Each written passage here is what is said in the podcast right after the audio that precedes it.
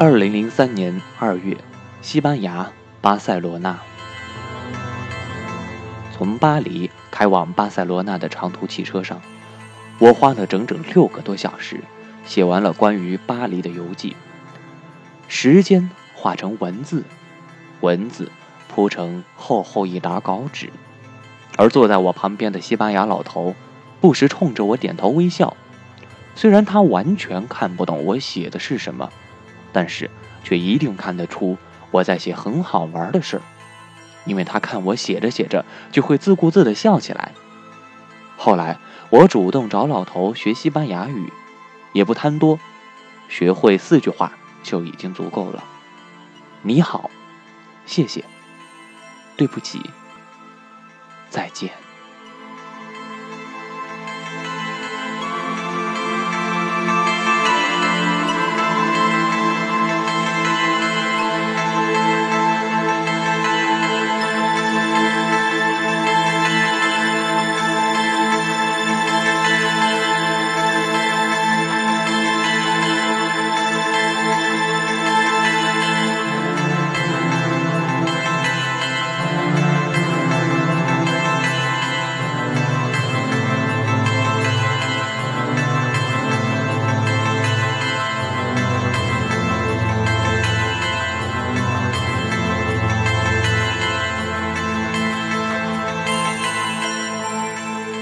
而当我用生涩的西班牙语跟老头说再见的时候，时间是早晨的六点多。巴塞罗那还没有睡醒，懒洋洋、黑乎乎、冷飕飕，他便是这样接待我这个来自异乡的客人的。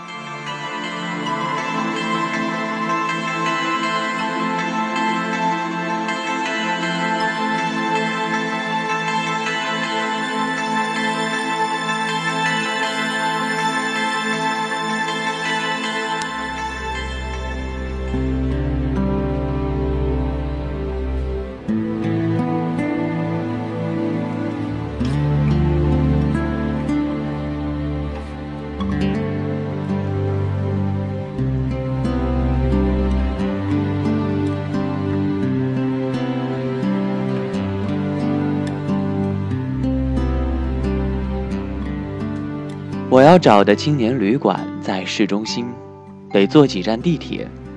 而巴塞罗那的地铁给我的感觉并不是很好，因为这没有人气。偌大的地铁站连一张广告海报也没有，而眼前的几个人影掠过去，感觉长相雷同，又似曾相识，一时想不起来在哪儿见过。而这时，又有一个所谓长相雷同的人钻进了地铁。此人矮矮胖胖，软软的头发趴在头皮上，腮帮上的胡渣也泛着青光，与脑海中的巴塞罗那形象完全吻合。也许老外都长一个样子吧。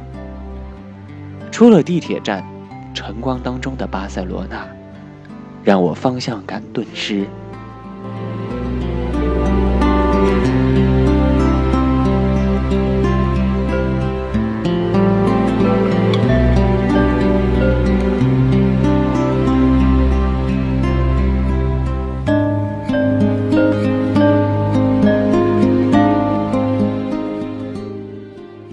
在三个当地人的指引之下，我拖着大包小包绕了半个小时，却又回到了刚刚出来的地铁口。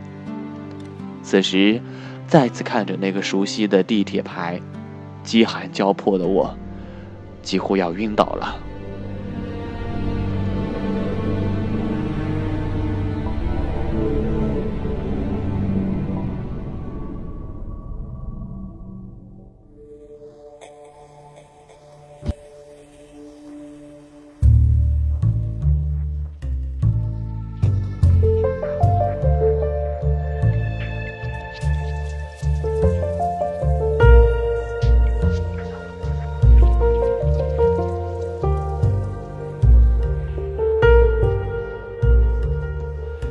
终于找到了青年旅馆，但是却被告知已经客满了，需要等到有人退房之后才能够安排房间。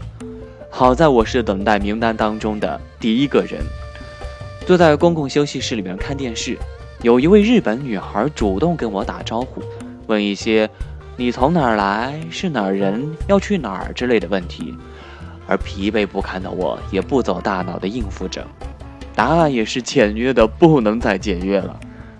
我从巴黎来，是中国人，要到米兰去。他又问我是不是第一次来巴塞罗那。我说是的，于是他递给我一本装帧精美的小册子，封面上写着“巴塞罗那，高迪的城市”。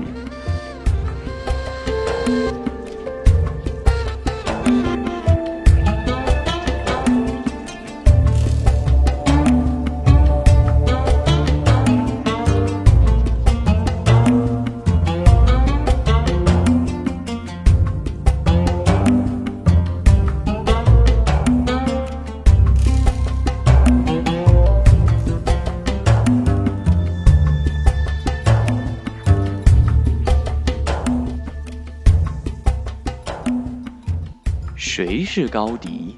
在巴塞罗那的随后几天，几乎成了寻访高迪的旅行了。贴着 “Made by 高迪”这样标签的建筑物，像一块块骨骼，撑起了整个的巴塞罗那。比如说，米拉公寓，外形像一个巨大的蜂巢；再比如说，奎尔公园，在雕塑中你可以看到山川的起伏变化。当然，还有圣家堂。高迪把对宗教的信仰化成了对自然的皈依。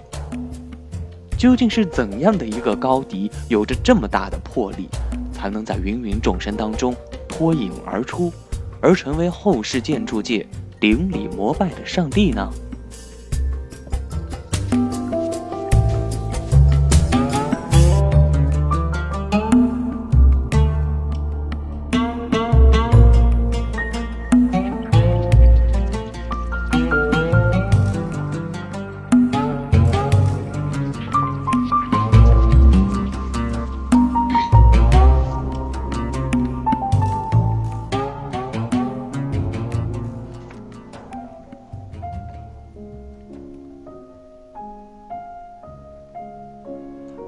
高迪出生在一个手工艺世家，上代和上上代都是铜匠，而追溯到更古远的祖先，甚至还能找到铁匠和木匠。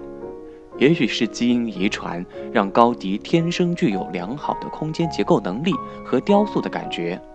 我甚至相信，高迪作为雕塑家是先于他作为建筑师而存在的，因为那些铁片、马赛克。毛石、镜面，甚至碎瓦残陶，在高迪看来都是可雕可塑的。我还相信，高迪同样是一个出色的音乐家，因为我听到那一块块砖瓦是凝固的音乐，而那波浪形的建筑曲线是流动的音乐，那绚烂的色彩便是绽放的音乐。一切都是美的旋律。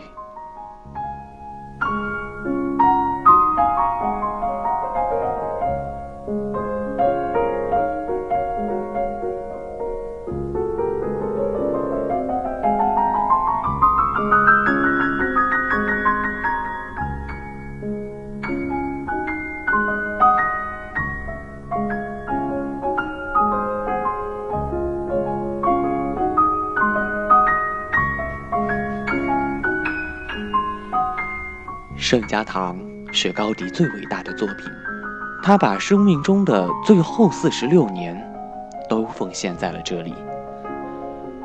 一九二六年六月七日的黄昏，像往常一样，高迪完成了当天的工作，从圣家堂到市中心的圣菲利普教堂做礼拜。他默然于繁华的街道，脑海中。仍在构建圣家堂的壮丽。这里应该用到什么样的结构？那里应该用什么样的颜色？顶尖的线条是否太突兀了？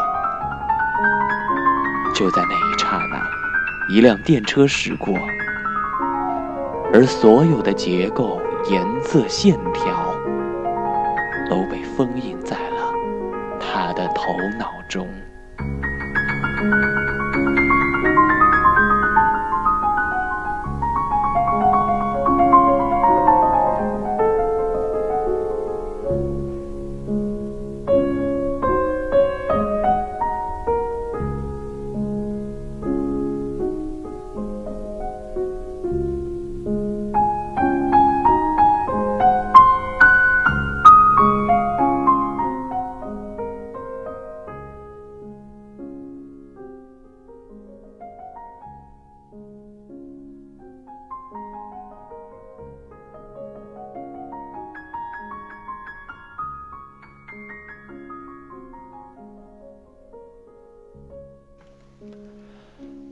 在那的五天之后，西班牙举行了国葬。七十二年后，高迪被宗教界追封为圣人，而巴塞罗那成为这起交通意外的最大受益者。高迪的若干建筑作品，每年为这座城市带来超过五亿美元的旅游收入。但是，悲剧毕竟是悲剧。他死了，圣家堂也死了。人们相信，真正的圣家堂只存在于高迪的脑海中。虽然直到今天，它仍在被续建，每天还是有大量的游客在这里往来穿梭，但这只是一座活着的废墟，没有人可以将封印重启。Bleak empty room. The airways tunnels here. And in this room My friend of gloom Relies on my despair. I am lost, no road to follow No words to soothe my pain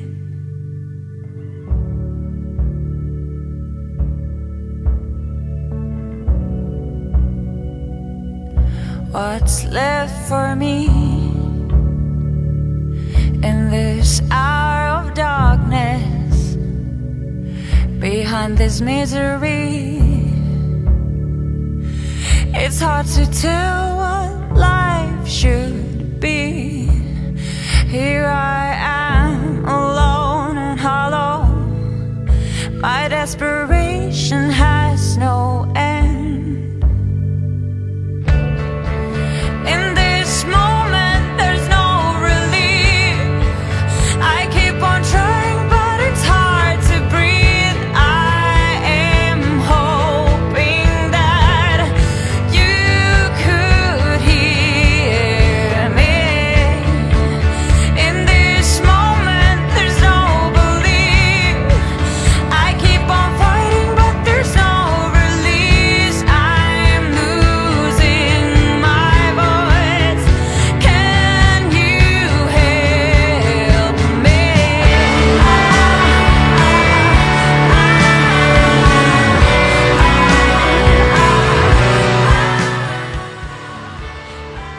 一九二六年，就在高迪去世后的不久，一个日本的年轻建筑师到巴塞罗那考察地铁项目。当看到没有完工的圣家堂时，他惊呆了。他说：“我看到东北正面与西北的半圆形墙已经建好了，但圆顶还没有完成。抬头可见灰蒙蒙的天空。”鹰架被搭到了钟楼顶端，而巨大的石头上的浮雕环绕着钟楼。雨中，我怀着沉痛的心情离开了圣家堂。这个年轻的建筑师名叫金井健治，而回到日本之后，仍然久久无法忘怀圣家堂带给他的巨大震撼。于是从此放弃了对地铁设计的研究，成为了高迪的狂热追随者。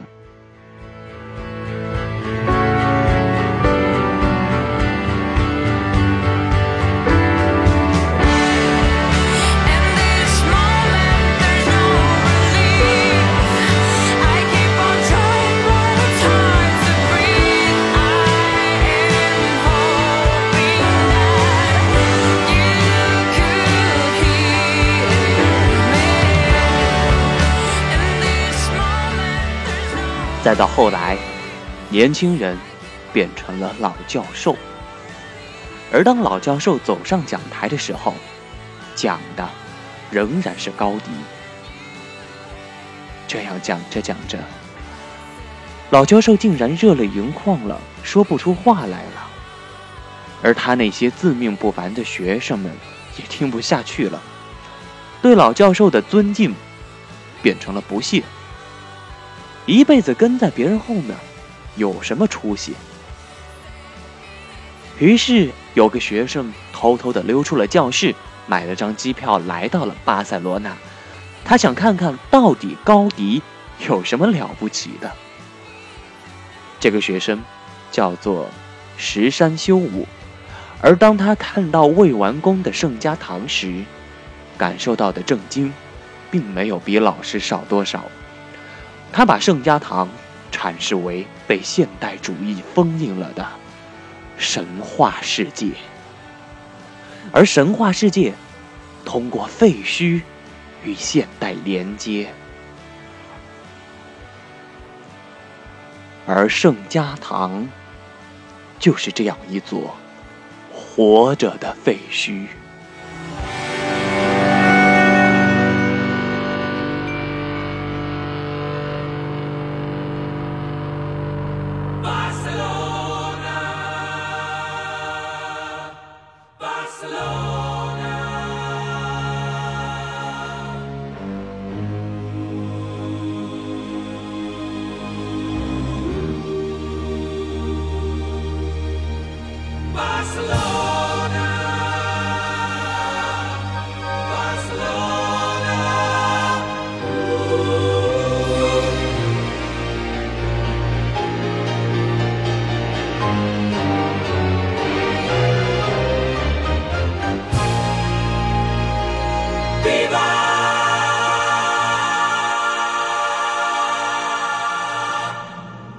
时间一晃到了二十一世纪，而当我站在圣家堂前，我那是生不出只有建筑师才有的心灵感应的。但是，八十多年前的金井健治先生，以及四十多年前的石山修武先生，和今天的我，看到的竟是同样的景象：巨大的鹰架和吊臂。这种相同的空间、不同的时间的巧合，却让我无法不感到迷失。前世、今生，时间仿佛在这里停滞。我想，这是只有废墟才会具有的伟大力量。这让我相信，说话玄乎的日本人似乎是有一点道理的，那就是。圣家堂是一座活着的废墟。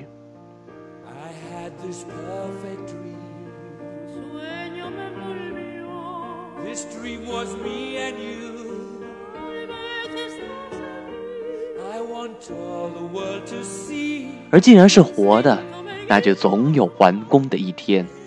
我甚至可以想象，这座规模上仅次于意大利圣保罗大教堂的。世界第二大教堂一旦完工，它将会凌驾于世间的一切。第一场礼拜仪式定将响彻云霄，还有那可容纳两千两百人的唱诗席，一千五百个成人，七百个小孩，还有七架管风琴伴奏。我甚至已经等不及了。只不过前路漫漫，这一切都还遥不可期。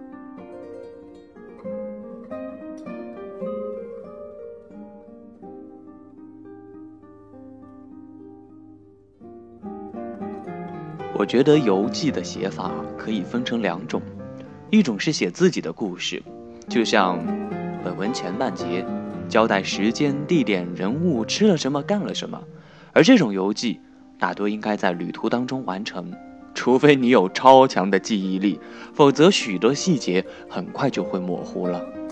而另一种，则是写别人的故事，就像本文的后半段，那当然。别人的故事还可以演变成为艺术的故事、文化的故事、历史的故事。对于自己的故事，我通常会从 A 城到 B 城的交通工具上，把在 A 城发生的故事都写下来；而对于别人的故事，则需要旅行回来，翻阅大量的资料后才能够写得出来。其实这也是延伸了我的旅行。而且我发现自己非常享受这种查资料、写游记、再反复修改的过程，因为我在每篇游记当中投入的热情要远远大于任何一篇经济学的论文。有时为了查找一个典故的出处，会耗费掉一整个下午的时间。但是无论是在车上写还是回来写，其实都是在事后去写。我从来不会在旅行过程当中掏出一个小本子来记录，因为旅行者的认真呐，不是在于记录那些枯燥无聊的数字和年代，而是在于相识相知的那份感动。在本书当中，我会写到许多人的故事，他们或者是伟大的艺术家，或者只是心怀梦想的小人物。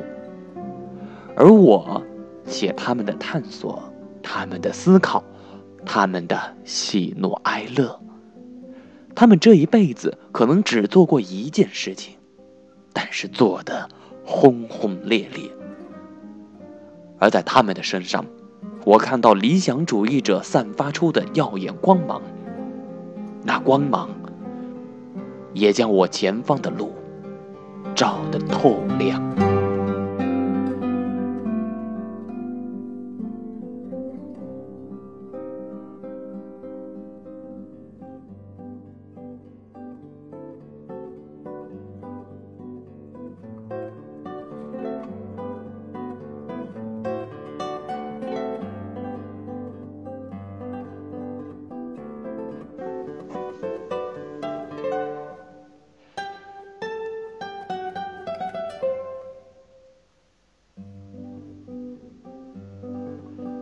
在这里还想说一下如何打通自助游的语言关。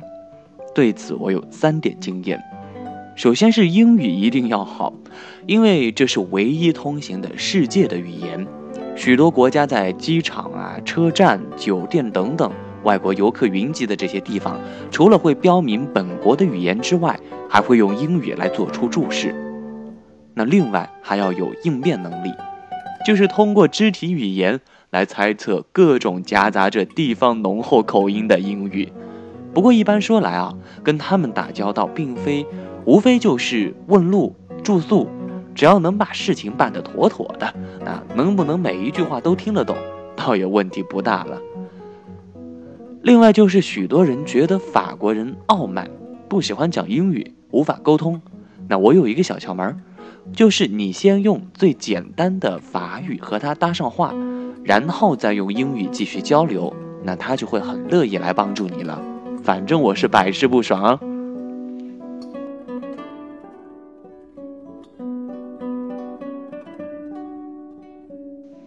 不过英语纯熟啊，只是基本条件，还想要玩得更好、更舒服的话，最好是肤浅的学几句当地的语言。那浅到什么程度呢？我觉得每一种语言，只要能够听明白四句话。那就已经足够了。这四句话是：你好，谢谢，对不起，再见。你可千万不要小看这简单的四句话啊，它们占了我们日常生活对话量的一半儿那当你问路的时候，如果首先用对方的语言来说一句你好，人家就会觉得非常的亲切，那愿意停下来耐心的指引。而当别人帮你的时候，说一句谢谢，人家就会非常的高兴。当你不小心妨碍了别人的时候，说一句对不起，那误会就迎刃而解了。而当你办完事的时候，跟人家道别的时候，如果大声的说声再见，那一定会在对方心中留下一个很好的印象。于是乎，就有一个问题诞生了：怎么学？去哪儿学呢？其实根本不用提前学习很久的时间，只要在去那个国家的交通工具上，比如说火车、汽车、飞机，那脸皮厚一点的，主动向你身边的人请教，他们多半会非常乐意帮助你。因为对于你来说，通过向当地人学习，可以学到比较纯正的语言，这是其一；而对于人家来说，也可以通过帮助一个外国人了解本国语言。来打发掉无聊的乘车时间，一举两得，何乐而不为呢？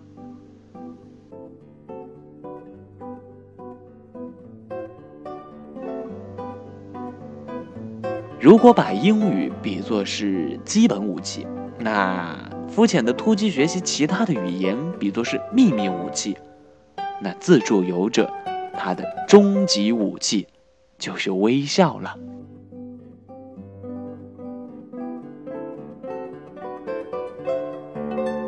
千万别小看一张笑脸，它可以让人们从陌生到熟悉，而拉近人与人之间的距离。即使两个人完全听不懂对方的语言，但是只要看到对方的笑脸，那两个人就会同时想：嗯，他应该能够帮上我的忙。好的，我也乐意帮助他。所以出门在外啊，如果你的脸上一直挂着真诚的微笑的话，那旅行一定会畅通无阻。后来我在希腊认识了一个韩国朋友，这哥们儿已经一个人走遍了整个欧洲，但让我吃惊的是，他竟然一句英文都不会讲，那更不用说其他的语言了。我想他是已经掌握了我所谓的终极武器，因为我看到他脸上始终洋溢着微笑。